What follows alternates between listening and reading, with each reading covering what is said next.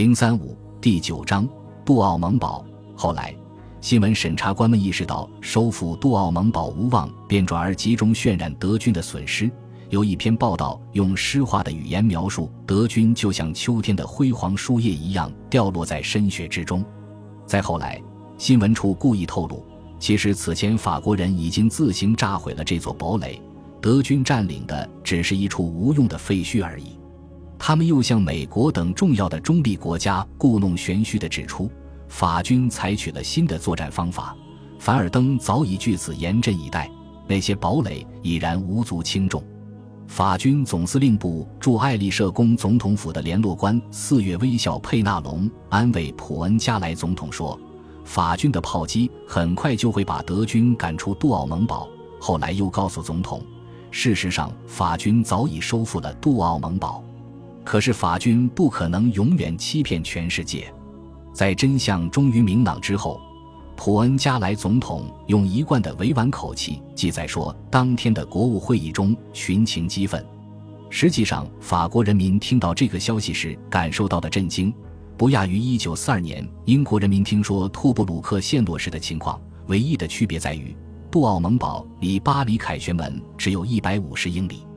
杜奥蒙堡的陷落在前线，造成了直接且严重的影响。第三十七师是第三十军当中还留在前线的最后一支部队，他的师长德伯纳瓦尔做了一个灾难性的决定。德伯纳瓦尔打仗打得很窝火，他好好的师团一到凡尔登就马上被拆散，零星的用来增援第五十一师和第七十二师。更糟糕的是，手下的精锐殖民地部队就在自己眼前一个接一个的败退崩溃，这是以前从没出过的状况。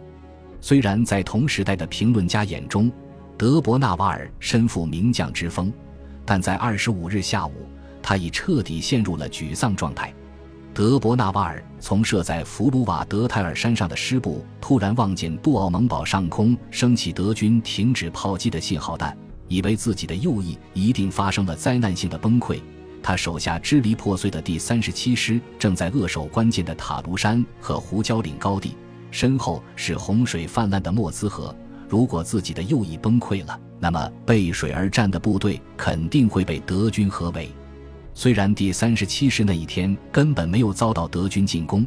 他却还是立即下达了分阶段撤退的命令。第一步撤到弗鲁瓦德泰尔。第二步，一直撤回贝尔维尔山脊，法军还炸掉了布拉那里关键的桥梁。贝尔维尔是莫兹河河区部凡尔登城前的最后一道高地屏障，从那里可以直接俯瞰凡尔登城本身，并将凡尔登置于机枪射程以内。撤到贝尔维尔就意味着要放弃莫兹河右岸所有堡垒和工事，那么凡尔登城势必会在不久后陷落。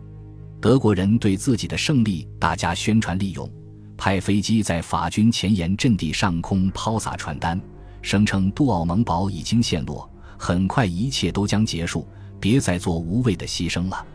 凡尔登地区一片恐慌，第八团刚刚开到前线，匆忙投入战斗。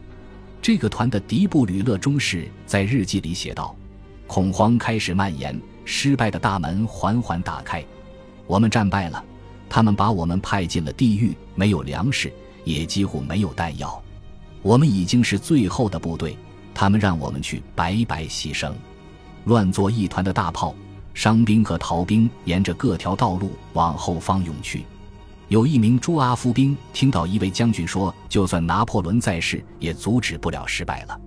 第五十一师撤下来的残部在惊吓中跑进了以前驻扎的兵营，躲着不出来。就算在后方的兵营里。法军部队也是一袭属精。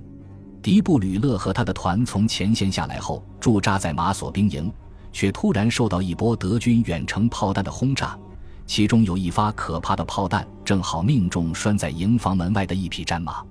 兵营的一栋房子房顶坍塌，压住了百来名士兵。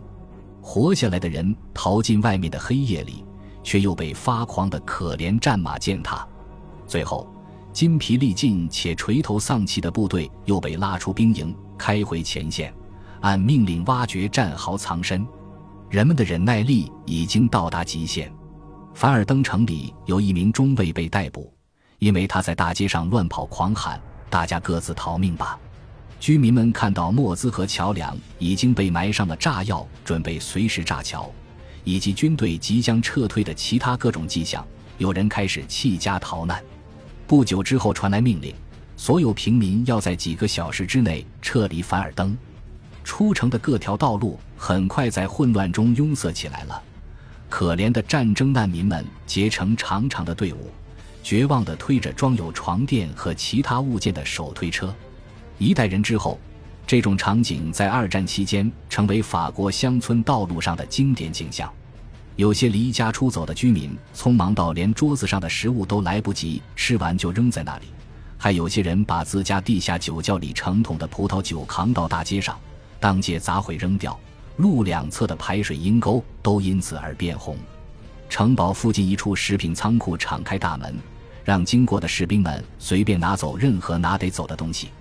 伴随着任何一场败仗必然发生的抢劫在全城蔓延。撤下来的部队成了惊弓之鸟，在主人已经撤离的房子的地窖里藏身，用里面储存的红酒把自己灌得酩酊大醉，然后逐层拿走主人家留下的东西。甚至还有报道说，警察在试图制止喝醉的抢劫者时，反而被吊了起来。在法国研究这场会战的最大的权威之一帕拉将军看来，二月二十五日可能是整个凡尔登战役中最黑暗的时刻。那天夜晚，似乎已经没有什么可以阻挡皇太子的得胜之师彻底征服这个法国最强大的防御体系。皇太子本人后来在回忆录里说的一点也不夸张。我军离胜利只有一步之遥，他的速胜会不会恰好破坏法金汉所计划的流血致死的战略意图呢？当时看来确实有这种可能性。在法金汉邪恶的消耗战略开始生效之前，战斗就已经以胜利告终了。后话：本书作者在继续杜奥蒙堡失守过程时，曾错误地以为欧根拉德克已经去世。本书的德文译本问世几年后，笔者惊喜地收到他从柏林写来的一封长信，信中对书里的叙述做出了高度赞扬。他说：“霍恩先生，我真搞不懂你是从哪里获知关于那天攻击行动的如此具体的细节的，只有我们这些第一波在场的当事人才有可能知道的那么详细。”后来，笔者在巴黎见到了年逾古稀的拉德克本人。他和法国方面的老兵杜拉西耶会面对正当年的细节，这是拉德克在半个世纪之前的凡尔登战役之后第一次踏上法国的土地。当他和杜拉西耶谈到那个伪装的朱阿夫兵问题时，双方各执己见，争得面红耳赤，大有要把当年的世界大战再接着打下去的意味。本集播放完毕，感谢您的收听，喜欢请订阅加关注。主页有更多精彩内容。